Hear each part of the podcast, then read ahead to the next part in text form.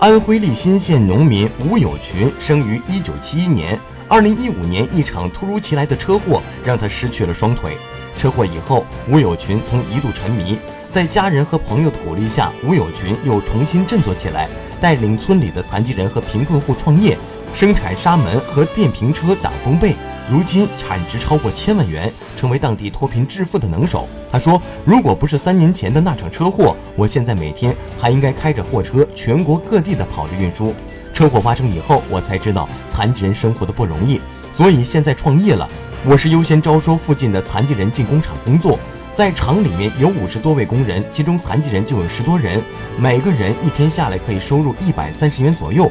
如果货源充足，一个月收入四千块钱应该不是问题。”